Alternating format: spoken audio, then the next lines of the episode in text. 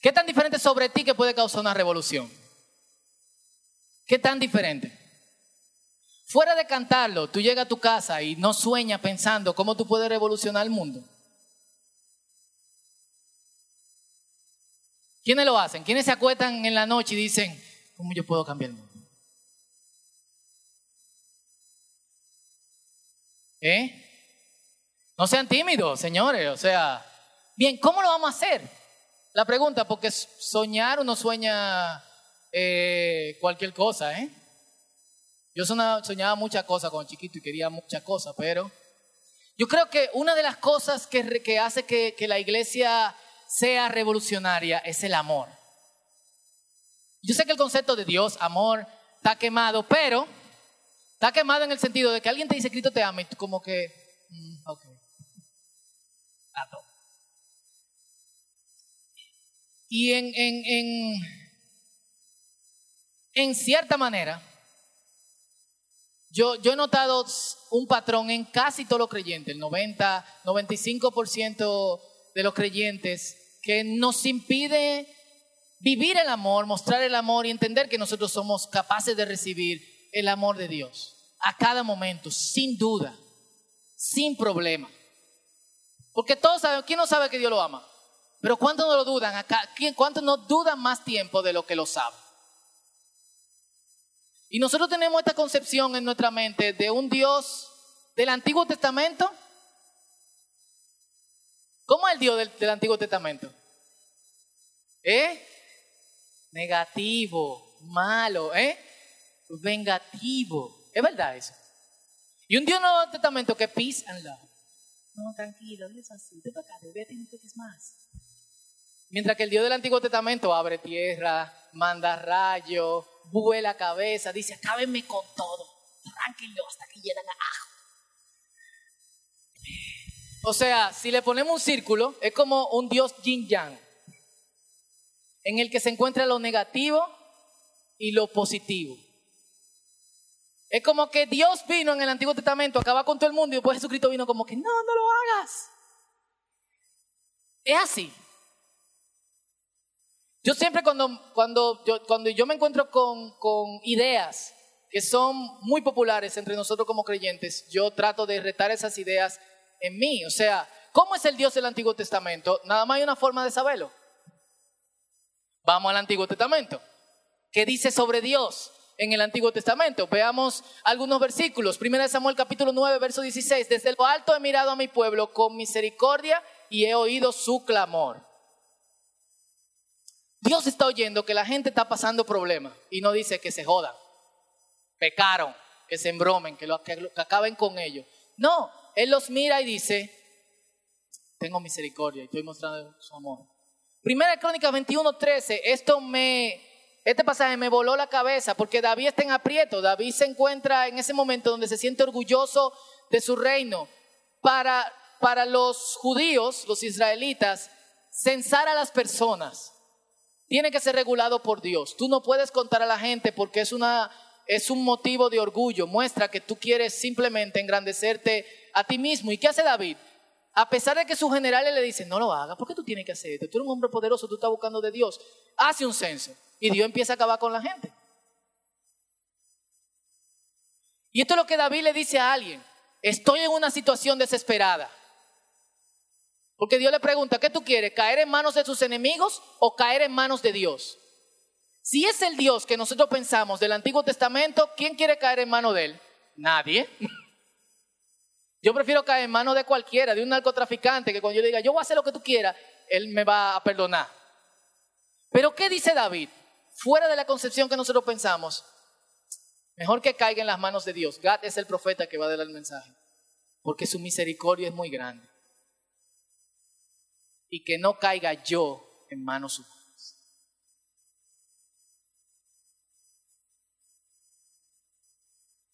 Salmo 111, 4, Él nos hace recordar sus maravillosas obras. Cuánta gracia y misericordia tiene nuestro Señor. O nosotros tenemos una concepción errada del Dios del Antiguo Testamento, o esta gente está en droga. Una de las dos. O son masoquitas, Dios le da golpe y yo están, ay, cuánto amor, te amo, aleluya. Salmo 103, 4. Me redime de la muerte, me sana, me rescata. Cuando hay redención es que tú eres digno de muerte. Y me corona de amor y de tiernas misericordia. Salmo 103, 4. Este es el pasaje, uno de los pasajes que más me gusta del Antiguo Testamento. Lamentaciones capítulo 3, versículos 22 y 23. Por la misericordia de Jehová no hemos sido consumidos. Porque nunca decayeron sus misericordias. Nuevas son cada mañana. Y muy grande es tu fidelidad. Nehemías 3:11, Él es tan bueno, su fiel amor por Israel permanece para siempre.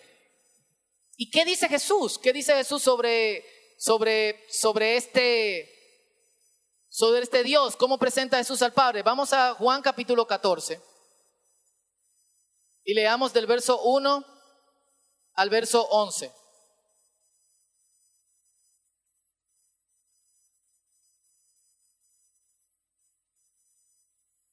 ¿Lo tienen?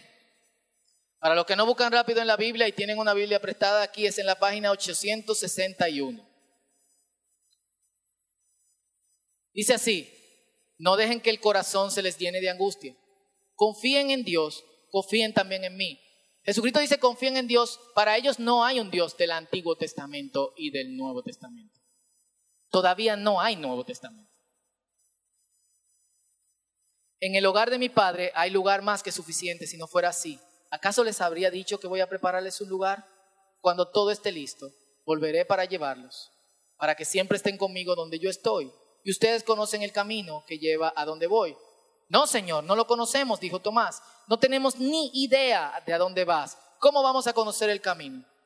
Jesús le contestó, yo soy el camino, la verdad y la vida. Nadie puede ir al Padre si no es por medio de mí. Jesucristo le dice, no hay otra opción. ¿Quieren ir al Padre? Yo soy. ¿Quieren vida? Yo soy. ¿Quieren verdad? Yo soy. ¿Pero hacia dónde? ¿Y quién el Padre? ¿Qué Dios? Dios. No hay dos dioses de ahora en adelante ya lo conocen. Y lo han, perdón, dice, si ustedes realmente me conocieran, también sabrían quién es mi Padre. ¿Cómo es Jesús? ¿Cómo lo imaginamos cuando hacemos esta comparación Antiguo Testamento, Nuevo Testamento? Peace, love, todo perdón. Él dice, si ustedes me ven a mí, están viendo al Padre. Felipe le dijo, Señor, muéstranos al Padre y quedaremos conformes. Jesús respondió, Felipe, he estado con ustedes todo este tiempo y todavía no sabes quién soy. Los que me han visto a mí han visto al Padre. Entonces, ¿cómo me pides que les muestre al Padre? ¿Acaso no crees que yo estoy en el Padre y el Padre está en mí? Las palabras que yo digo no son mías, sino que es sino que mi Padre, quien vive en mí, hace su obra por medio de mí. ¿Cuál es la obra de Jesús? Solo crean que yo estoy en el Padre y el Padre está en mí. O al menos crean por las obras que me han visto ver. Que crean que, que a través de Jesús puede, ser visto. Padre, ¿qué obras se ven a través de Jesús? ¿Mm? De amor, de paz. Y lo que quiero decirle con eso es que Dios es amor siempre.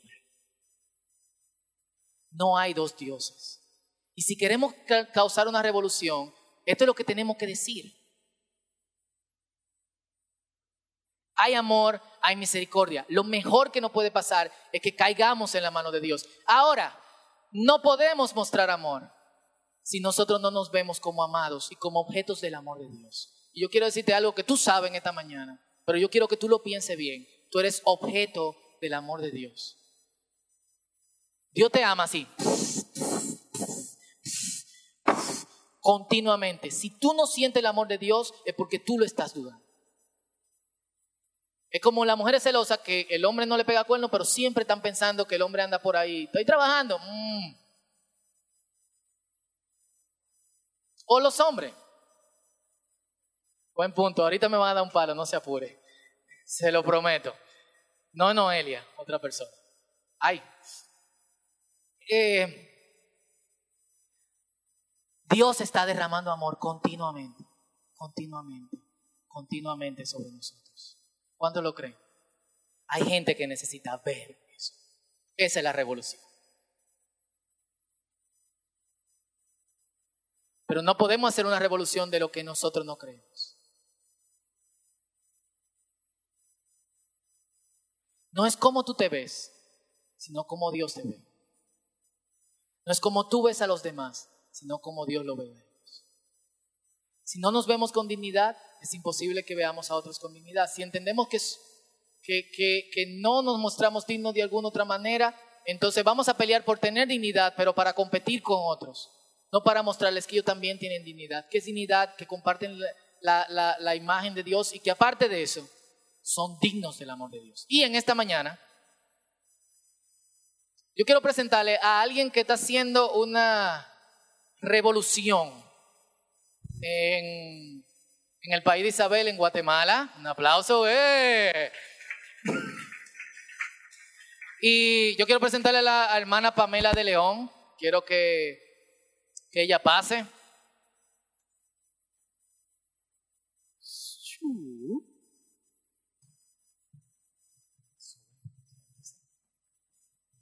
Eh, y Pamela eh, trabaja en Guatemala con personas que necesitan saber que Dios la ama. Eh, y necesitan saber que Dios la ama porque hay gente que la forma en que le muestran amor es a través del abuso. ¿Y cómo ella sabe eso? Porque ella quiere hacer esa revolución, porque ella primero entendió que hay amor, amor y amor, bajando desde arriba, desde los lados, desde todas partes, eh, hacia ella. Así que yo quiero que la recibamos con otro aplauso. Em, Pamela, gracias por estar aquí con nosotros en, esta mañana. Eh, Tuvimos que levantar muchos fondos para poder traerte desde Guatemala. Eh, todavía no tengo avión privado. Em, pero antes que nada, si tú puedes saludar a los muchachos, presentarte. Y yo quiero que antes de, entrevistarla, de hacerle algunas preguntas, de que quizá usted tenga algunas preguntas hacia ella, ella cuente también un poco su testimonio.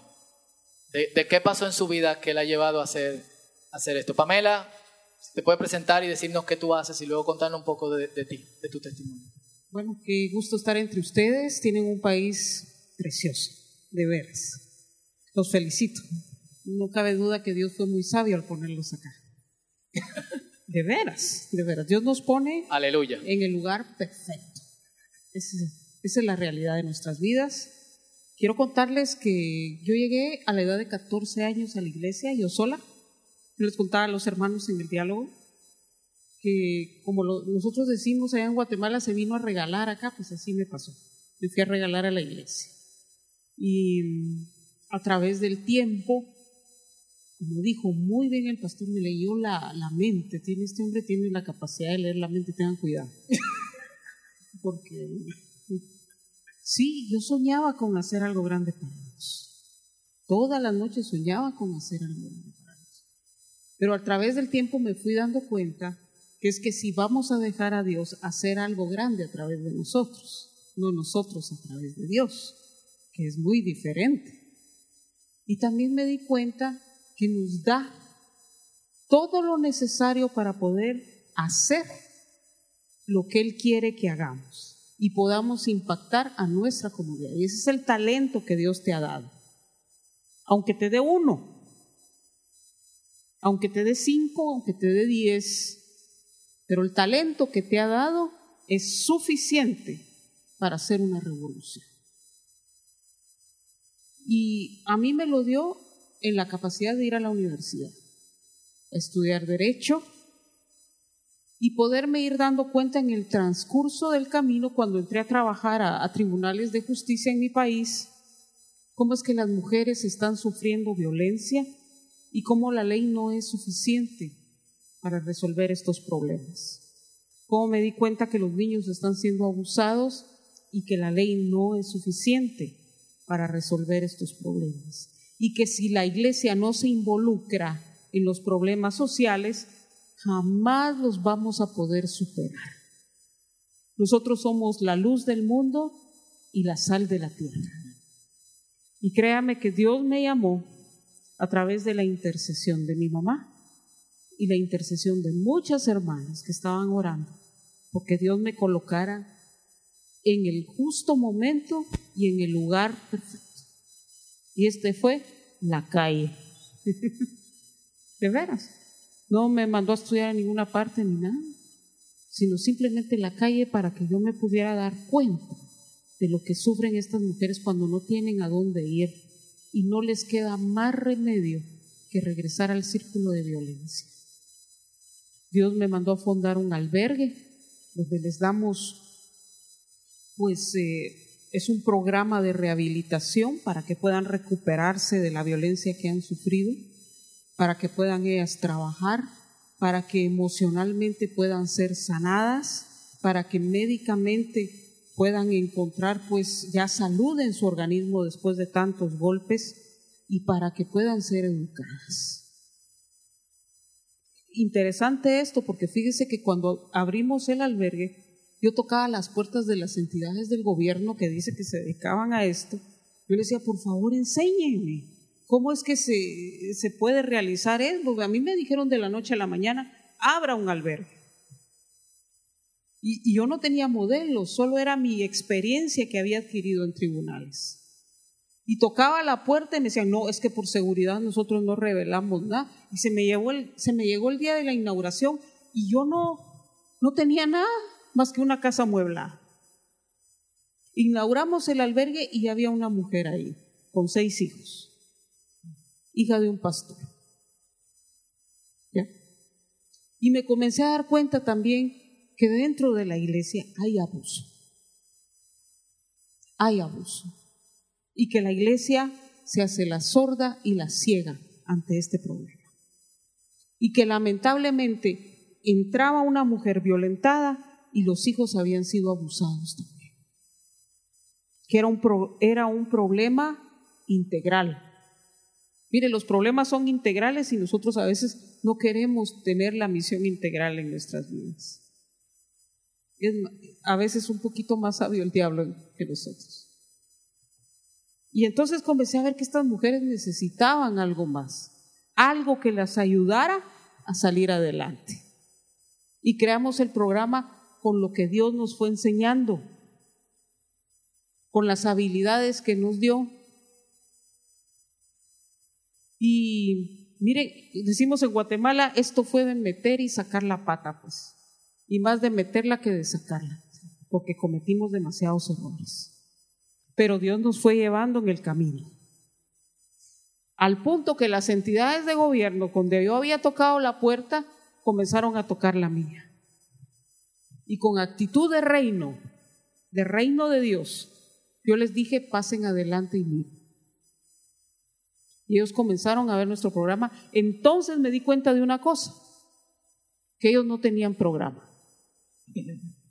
No tenían nada que enseñar, por eso me cerraban la puerta.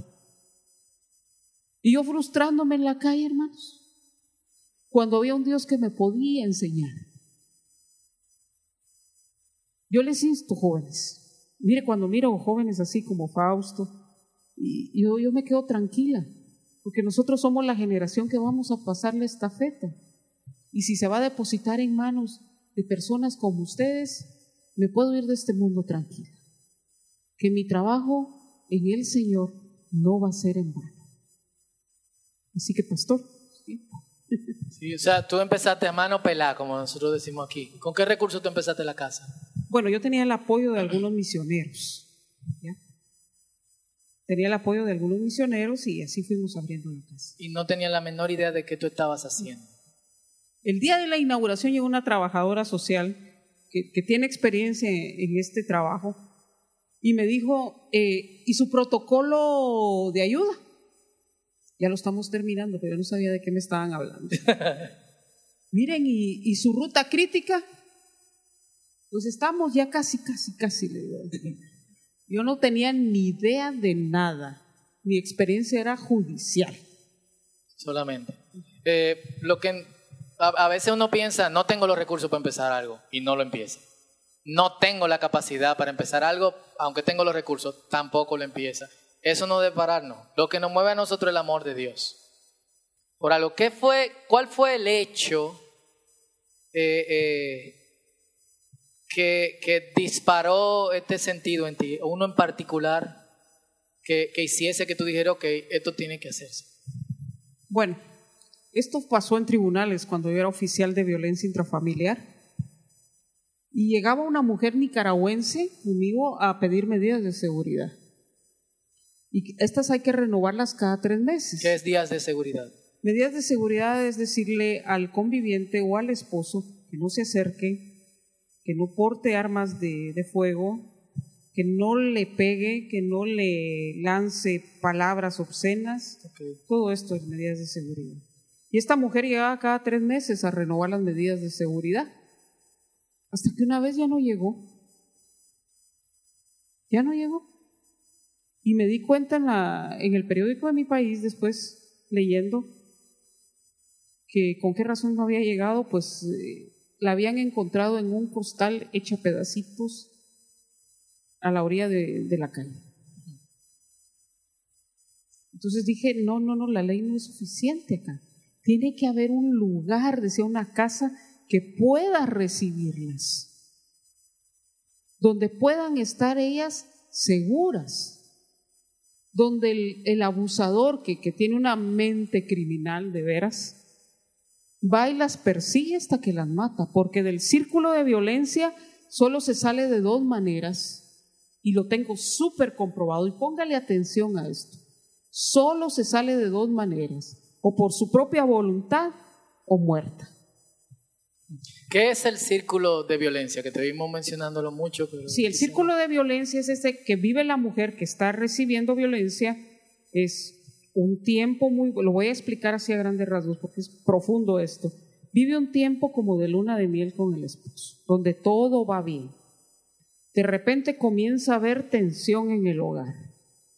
O sea, eh, cualquier cosa que, que, pase, que se le diga, comienza a haber eh, pues, cierta reacción. Y al momento que, que después ya solo de, de, demostraciones así, comienza a haber pues golpes, comienza a haber malas palabras en el trato a la mujer, una violencia psicológica, decirle tú no vales nada, yo no sé por qué me casé contigo si tú no, ni siquiera cerebro tienes, ¿ya? O simplemente puede ser, mira, estás trabajando, bueno, el cheque me lo das completo. Esta es una violencia económica. O que, ah, tus papás te dejaron una herencia, vendámosla. Esta es una violencia patrimonial, está quitando todas sus propiedades. La violencia puede darse de muchas maneras. Y comienza a haber golpes, golpes y golpes. Y bueno, llega el momento en que se acaban los golpes y comenzamos otra vez a vivir un tiempo de, de, luna de, de miel. tranquilidad, de luna de miel. Yo voy a cambiar, yo no sé qué me pasó, pero te prometo que esta vez sí voy a cambiar, voy a ir a visitar a un psicólogo, a un pastor, que me den consejería, porque ya no quiero seguir viviendo lo mismo, pero nunca va. Entonces entramos otra vez a la tensión y otra vez lo mismo. El problema con este círculo de violencia es que se nos vuelve adictivo. Ya, y la psicóloga del albergue me decía, es que Pamela, mire, esto tiene que tratarse como las adicciones. Porque la mujer se acostumbra por la dependencia económica, por la dependencia emocional. Entonces nosotros hemos trabajado mucho en levantarle la dignidad y el amor propio a la mujer. Que el próximo que se atreva a levantarle la mano, este se le pare. Y que, y que le ponga atención a los hijos.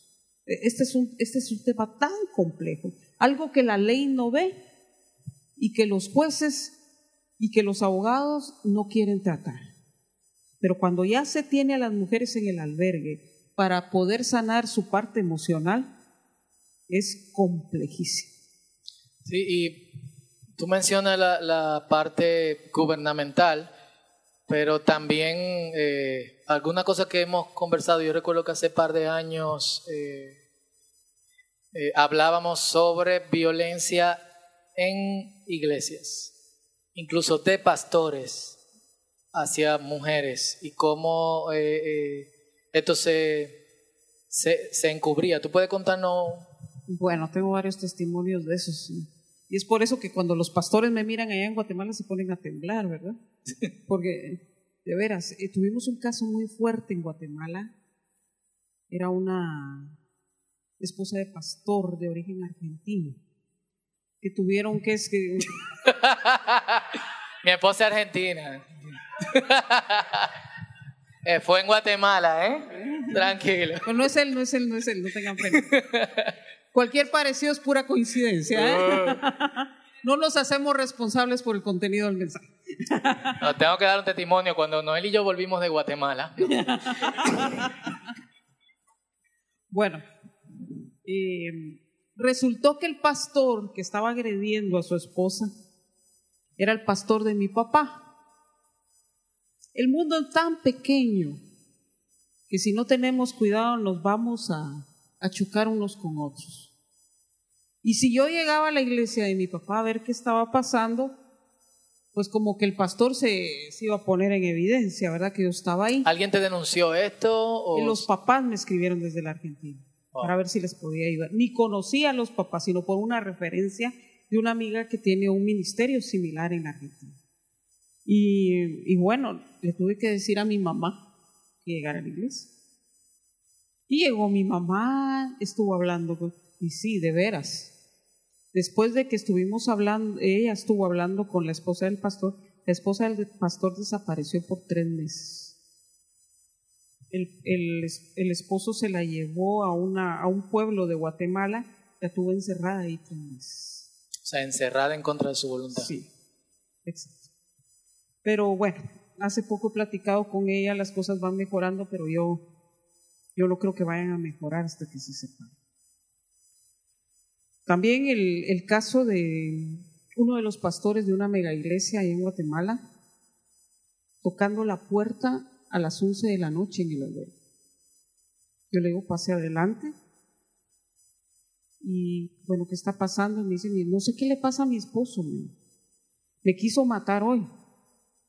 Y, y miren, me compra dos estufas y me dice, solo vas a usar la hornilla de uno. Me compra dos refrigeradoras, no me vas a conectar las refrigeradoras. No me hagas limpieza en la casa porque me mueven las cosas y me alteran mi vida. Y cuidadito, pasas un trapeador por acá, porque si no te va a caer y vas a sentir lo que es bueno. Estos son los pastores. Y tengo que decirles que en la iglesia de mi papá, la gente sabe que este pastor agrede a su esposa, pero no dice nada. Y que yo hablé con los demás pastores de la, de la hermana esta que llegó a las 11 de la noche y le digo, mire hermana, tenemos que denunciar esto, porque él no puede seguir ejerciendo el pastorado. Por favor, hermana, no vaya a decir nada, porque si no le van a quitar el ministerio y cómo nos vamos a sostener. De veras, eh, eh, si ustedes alguna vez miran a su pastor que, que hace algo, denuncien. De veras. Al final vamos a dejar el email de Pamela. ¿eh? No, de veras. Cualquier cosa yo también denuncio a Noelia. Em, ¿Y al- algún- tú has sufrido algún tipo de, persecución, amenazas? Eh, Pues sí, cuando estamos en, en debate, cuando llevamos los casos, porque yo sí los persigo judicialmente, y nos toca estar en debate ya, tenemos siete sentencias, y cuatro por, por abuso por el papá, el conviviente o el tío, han violado a las hijas de la víctima, y, tres por femicidio. Y hemos ganado esas sentencias, han salido sentencias condenatorias. Y en el transcurso del mes, los dos meses que tarda el debate, pues yo estoy recibiendo llamadas. Y no me dicen cosas muy buenas. Pero yo no tengo dinero para pagar seguridad. Así que la cosa ahí, el día que yo tengo debate, ni el carro llevo, pues porque sé que no lo voy a encontrar. Y nada más que, que subir a las personas, eh, a las víctimas en un taxi que se vayan por separado y pues agarrar mi maletín y ponérmelo en la cabeza y salir corriendo porque no me queda otro. Quiero decirles que hacer una revolución es tener que pagar un precio muy alto. Muy, pero muy alto. En todo sentido. Hay que pagar un precio muy, muy alto. Con tus amigos, con tu familia y con la iglesia. Porque en muchas iglesias ya no te van a querer y muchas personas ya no te van a hablar. Y los que tú pensaste que eran tus amigos se van a ir y van a encima de eso van a tratar de trocear tu trabajo. Y gente que tú confiabas te va a querer meter el cuchillo por la espalda. Esto es difícil. No es nada más de soñar, soñar este. Soñar es el camino. Pero el camino es de espinas, y es seco y árido. ¿Tu vida se ha visto en peligro, así directamente? O? Pues mira, pues aquí ah, estaba contando hoy en la mañana, en Guatemala tenemos zonas rojas, donde hay pandillas y las pandillas se pelean unas por otras por el territorio de esa zona. Y ahí mismo viven ellos. Una vez ya recibí una llamada de auxilio de una mujer, estaba con su niñito de tres años, que, que el esposo le habían amenazado que le iba a matar y que no pasaba ese día si no la mataba. Entonces me voy yo con un juez y consigo una orden para poderla sacar a ella de la casa y que la policía me acompañe. Y con esa orden llego a la estación de policía y, le digo al comisario de ahí, por favor, deme unos dos elementos por lo menos para que me puedan acompañar a rescatar a esta mujer. Y, y me dice, mire, disculpe, pero nosotros no vamos a ese lugar. Hay lugares donde la policía no va. ¿Y qué, tenía, qué podía hacer yo? No voy a dejar que la mujer se me muera, ¿verdad? Orate y salite eh, Me vuelvo invisible, señor, y ni modo. Agarrar el carro y llamarle y decirle, bueno, en tal esquina, ahorita en tres minutos estoy. Y meterle la pata al acelerador, ¿verdad? Y salir corriendo de ahí. Otra vez fuimos a una población, era una mexicana, casada con un guatemalteco y el guatemalteco le había robado al niño. Ella se fue a quejar a su embajada y aquí tenía el embajador desde las 7 de la mañana en el teléfono. Cada dos minutos me llamaba.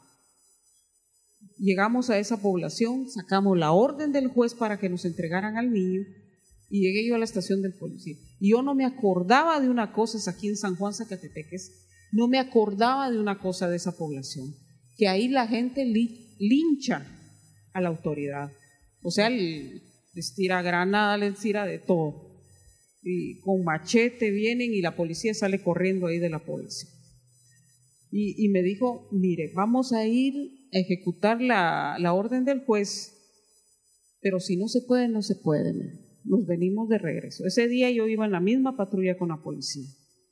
Y llegamos a la casa eso sí, yo había llamado antes, por favor, intercedan por mí, porque yo tengo mi grupo que, intercede por mí cuando yo ando en estas situaciones. Y, nos fuimos y, nos entregaron al niño, no hubo problema, qué alegre. Nos fuimos, eh, llegamos a la estación y de ahí agarramos para el albergue con el niño.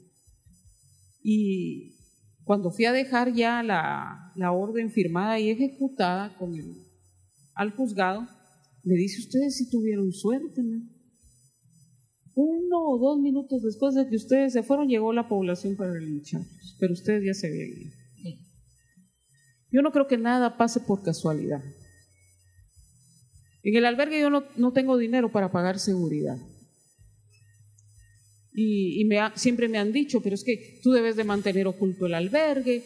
¿Cómo voy a mantener algo oculto que ayuda a las mujeres que no saben por dónde tienen que ir? Y, me dice, pero ni seguridad pagas, sí, pero ¿qué me queda? Más que pedirle a Dios que me mande unos 12 ángeles de aquellos que tienen problemas de temperamento y que se coloquen alrededor del albergue, porque así dice que el ángel de Jehová acampa alrededor de los que le temen y los defiende. No estoy pidiendo nada que no sea bíblico, solo que en lugar de uno yo le pedí 12. Tal vez ahí me salió un poquito del, del guacal, ¿verdad? Pero, pero eso es lo único que me queda hacer. Ver para arriba. Ver para. Tre- Tres últimas preguntas. Uno, ¿qué tú recomiendas a las mujeres que están siendo abusadas? ¿O qué tú recomiendas a la... a- si, tenés- si tú conoces a alguien que está siendo abusado, ¿qué tú le recomendarías que, que haga? Que denuncie. Si es de acá de la congregación, que vayan contigo primero. Y que tú las acompañes en todo el proceso. Y que la, y si hay mucho peligro, que hayan hogares dentro de la iglesia que las puedan recibir. ¿Ya? Que se, mire, recibir a una víctima de violencia no es dos o tres días, de una vez se lo advierto.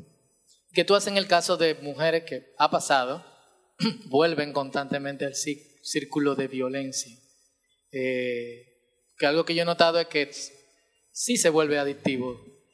Es adictivo. Bueno, la estancia en el albergue es voluntaria. ¿Qué puedo hacer yo? La voluntad. Yo no voy a hacer lo que Dios no hace. Mm. Ahí está la puerta. Si tomó la decisión, la tomó. Pero lo que trato de hacer es concientizarla. Y bueno, siempre abrirle un espacio. Véngase para acá de regreso. Pero que tampoco se les vaya a volver adicción estar yendo y viniendo, porque si no, yo estoy formando otro círculo de dependencia. Y eso es lo que no debo de hacer. Y ya la tercera vez digo, bueno, sí. Lo que voy a hacer es que la voy a ir a llevar a otro albergue del Estado. Y como saben que no es igual que el de nosotros, ya no quieren, pero yo ya no puedo recibirla. Porque también tengo que poner responsabilidad en estas mujeres. Que las cosas no son regaladas. Y una pregunta, ya esto es muy íntimo. Eh, yo sé que tú no diste el testimonio de qué ayudó a que iniciara esto, pero ¿por qué tú lo haces? Porque una persona pone en riesgo su vida, eh, pasa malas noches, trabaja con gente que obviamente muchas de las mujeres que llegan al albergue vuelven con su marido después de un sinnúmero de cosas que ustedes han hecho eh, por ellos. eh, y muchas veces mujeres que llegan donde ti desbaratadas, como decimos nosotros, de repente se van y quien se convierte en la mala eres tú. ¿Por qué tú haces eso? ¿Por qué, por qué tú lo haces? ¿Por qué tú lo sigues haciendo? Uno, porque siempre he soñado que mi país sea un mejor país con oportunidades. Dos, porque he soñado que la iglesia erradique los problemas sociales. Y tres, que es el más importante, es mi llamado con el Señor y para eso me dio el talento que me dio. Amén. ¿Y qué tú le recomiendas a aquí hay un montón de jóvenes? Que busquen su que- talento. ¿Qué tú le recomiendas? ¿Qué tú nos recomiendas a todos? Que cantamos revolución. Se están metiendo en un lío. no. Mire, yo, que, mire, esto, este, esta iglesita me, me recuerda a mi, mi juventud. Pues, no sé si ustedes, eh, bueno, es, es que son demasiado jóvenes. Nosotros teníamos un grupo que se llamaba Vox Day, en la Sociedad de Jóvenes. Muy bueno, por cierto, de rock. Pero en ese tiempo se discutía si el rock era bueno o era malo. sí eh, estábamos en un tiempo muy transicional. Ahora ya los jóvenes pues tienen más libertad y yo me alegro mucho por eso. Pero ¿qué les recomiendo? Que Dios les dé un talento a todos. Y con uno se portó más misericordioso porque les dio más. A mí solo uno me dio, hermano. Solo uno. Con muchas limitaciones porque tuve problemas de aprendizaje. Me costó mucho llegar al nivel que tenía. Yo tuve unos padres muy, muy pacientes conmigo hasta el día de hoy. Busquen ese talento, púlanlo. Si es la medicina, sean unos buenos estudiantes y sean unos buenos médicos. Si es la odontología, sean unos buenos dentistas. ¿Ya? Si, si es arquitectura, sean unos buenos arquitectos pulan ese, ese talento. Y Dios les va a mostrar el camino que tienen que seguir. Y eso sí, pónganle ganas. Suden la playera, como decimos en Guatemala. Camiseta. Sí, camiseta. Súdenla. Bueno, aquí no cuesta mucho, ¿verdad? Pero bueno. Pero hagan la voluntad de Dios. Llévanlo a través de la iglesia. Tienen suerte de tener un pastor. Y yo les decía a los hermanos, en el tiempo que yo estaba de joven en la, en la iglesia, eh, la universidad era pecado. Imagínense. Yo era la pecadora mayor de, de la sociedad de jóvenes. Tuve que salirme de la sociedad de jóvenes y ponerme a trabajar con los niños porque no encontré espacio entre los jóvenes. Y solo como testimonio, ya voy a terminar, pastor. ¿eh? Mala elección. solo como testimonio, hace el año pasado en agosto nos reunimos los, los jóvenes de mi tiempo, ¿verdad? Ya con, un camino recorrido y todos pasaban a contar en qué estaban trabajando, cómo Dios los estaba usando, que evangelizamos, que los niños, que... Y cuando paso yo, pues yo tengo que limpiar la iglesia, yo soy la basurera de la iglesia, porque tengo que denunciar a los pastores abusadores, a los diáconos que andan abusando niños o pegándoles a la esposa, eh, eh, recibiendo todo lo malo que la iglesia tiene. Y todos se me quedaron viendo, este sigue igual.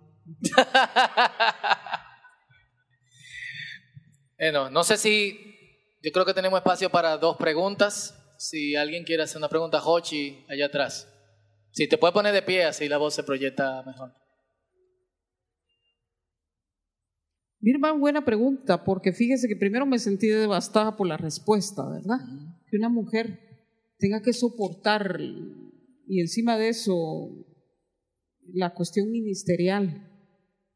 Yo me fui a hablar con el pastor general de esa iglesia que casualmente, mires que el mundo es tan pequeño.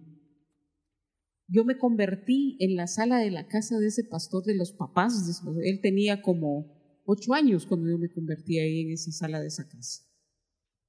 Y le fui a decir, mira vos, porque de vos lo trato, porque nos conocemos desde pequeño, mira vos. Me digo, fulana de tal y tienen este y este problema. ¿Cuál fue mi sorpresa? Pamela, la iglesia no se mete en esos asuntos. Ay, hermano, me tuvo que escuchar cinco minutos, pero bien escuchados. Me da pena por vos, Me da pena por vos. Que, que te interese más el estatus de tu iglesia y no la vida de una mujer o tal vez de más mujeres. Porque si esto está pasando con tus líderes, ¿qué estará pasando con los que con las ovejas de tu iglesia? Qué pena me da por vos. Lamentablemente sos pastor. Le dije, ay, sí, sí, es que se me fue la lengua ahí, pero bueno. Lamentablemente sos pastor. No te mereces serlo. Me di la vuelta. Eso sí, ya ni me habla, ¿verdad? Pero bueno. E, es, muy difícil, es muy difícil cuando la mujer no pone de su parte para ayudar. Para mí es nefasto, pero no puedo ir más allá porque es la voluntad de ella. Si yo logro ganar su voluntad, salimos del problema.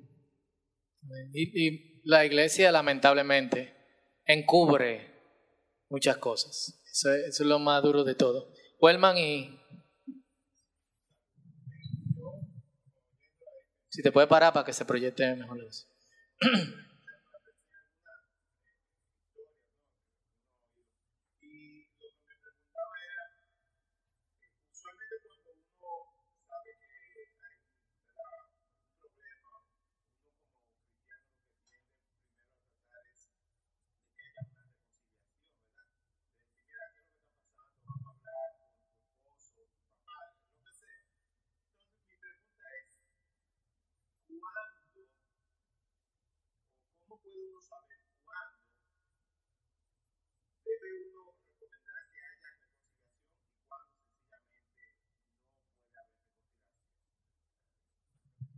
Excelente pregunta, gracias por preguntar eso, de veras. Sí existe un parámetro. Cuando solo ha habido pues agresión verbal, em, podemos pensar en alguna consejería para los dos, para uno no. Por lo regular la mujer llega a buscar ayuda con el pastor y el pastor está aconsejando a la mujer. ¿Y saben qué pasa? Muchas veces el pastor aconseja, eh, aguanta, mija. Se queda con la mujer. Ay, Dios. Lo he visto eso. ¿eh? Sí. Eh, aguanta, mija, le dice. Tú tenés que ser sujeta a tu esposo. Eh, yo voy a orar por ti para que él cambie, pero lo que pasa es que el esposo es el que diezma más en la iglesia. ¿verdad? Perdónenme, pero es la verdad. Es de las ovejas lanudas. Cuando hay solo agresión verbal y los dos están interesados en cambiar, entrémosle. Si el esposo no acepta la posición de, agresor, entonces hay que ir con cuidado, porque la agresión va subiendo y puede cambiar a golpes. Si las personas que llegan es porque ya hay golpes, es porque peligra la vida de la mujer. Y recordémonos que las mujeres también, porque se le olvida a veces a los hombres, que somos templo del Espíritu Santo al igual que ellos. Y muchos dicen, hombre, que, que viva con el esposo. La separación, el divorcio es pecado. Sí, pero ¿pecado a costa de qué? De la vida de una mujer, que es templo del Espíritu Santo también. Entonces, ahí sí, y hay que separarlos. Y con mucha tristeza tengo que decir que el hombre agresor cuesta que se reponga porque no hay programas para poderlo rehabilitar. No ha habido hombres que se paren y digan, saquemos a los hombres eh, abusadores de este problema. Pero si hubiera una alternativa, podrían salir los hombres de este problema y generar una nueva cultura. Exactamente. Es una buena idea de ministerio, un, un albergue para abusadores. Sí, ahorita voy a ir por allá. De veras, en los Estados Unidos hay un programa donde el, hombre recibe terapia, pero aún recuperado puede comenzar a ver a sus hijos hasta cinco años después.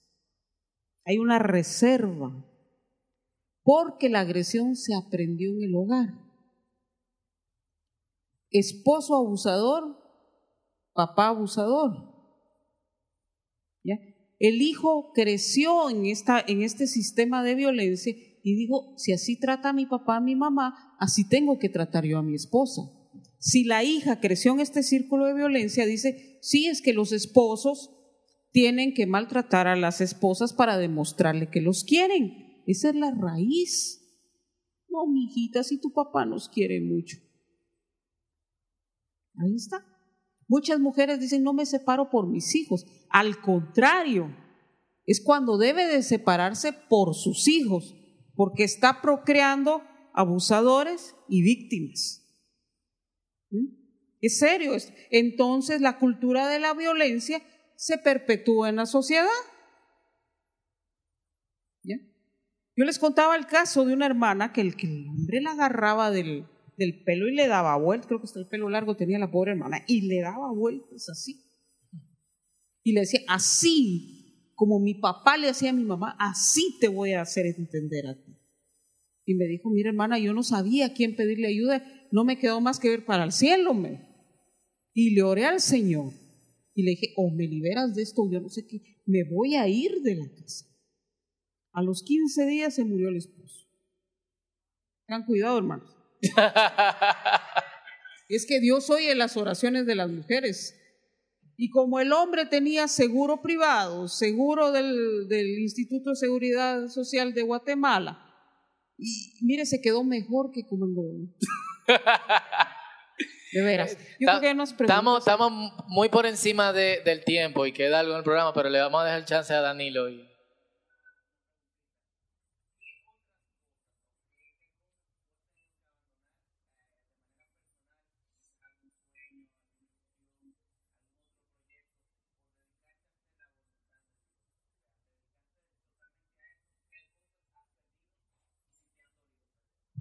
No he perdido nada más. Es como Pablo, todo lo tengo por. Pero sí te puedo decir una cosa. De las mujeres que he atendido, rescaté una de una comunidad que formaron los, eh, las poblaciones en resistencia con la guerra en mi país. Se forma un círculo vicioso en estas, porque las niñas de los 13 años son entregadas a los hombres de la población para que sean abusadas por ellos, hasta que al fin logran quedarse con uno y ese es su marido. No te dejan entrar ni sacerdotes católicos ni misioneros cristianos. O sea, son comunidades cerradas. Con un misionero que logró colarse en una población de estas, logramos rescatar a una de 18 años él me llamó, me contó la situación, le digo, son 12 horas, es en el Petén, el, uno de los departamentos más lejanos de la capital. Son 12 horas de camino. Yo le dije, póngala en el primer bus y me la envía. No tengo lugar, pero yo voy a ver cómo le hago. Y ahí venía la muchacha de 18 años. Hoy está estudiando la carrera de psicología, le conseguimos una beca. Se logró graduar del colegio como bachiller y está estudiando una carrera universitaria. Verla sonreír es ver sonreír a Dios. Así que mejor paga que esa no hay. No he dejado nada, hermano. No he dejado nada. Al contrario, encontré mi vida. Amén.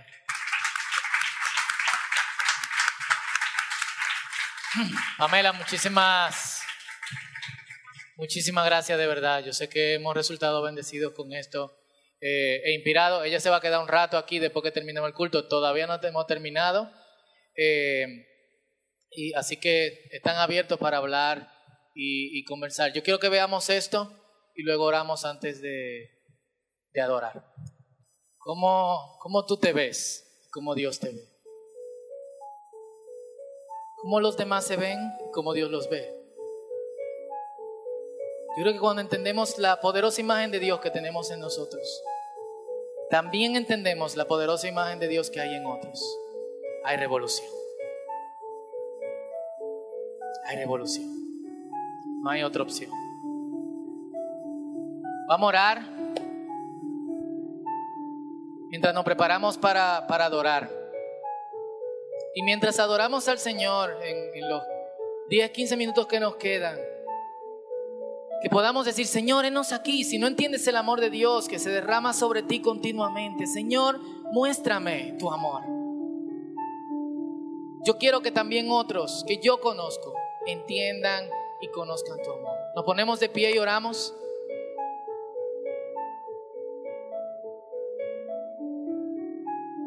Señor, en el nombre de Jesús, aquí estamos. La gente que ha sido llamada por ti desde las tinieblas a la luz. Señor, muchos todavía no entienden qué poderoso es esto y cuán grande, cuán profundo, cuán ancho, cuán espacioso es tu amor por nosotros. Y mientras no entendamos eso, será tan difícil comunicarlos a otros. Dios te ama y decirlo de forma convincente, Señor. Pero aquí estamos y estamos dispuestos a hacerlo. ¿Cuántos dicen amén?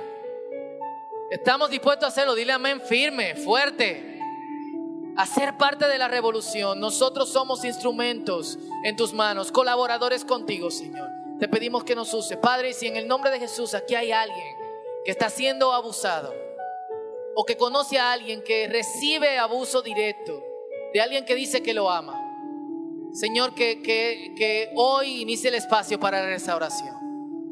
Y mientras te adoramos, Señor, yo te pido que tu Espíritu Santo confirme el llamado en cada una de nuestras vidas. En el nombre de Jesús. Vamos a adorar a Dios con pasión y con un corazón abierto para lo que Él tiene que decirnos ahora. Amén.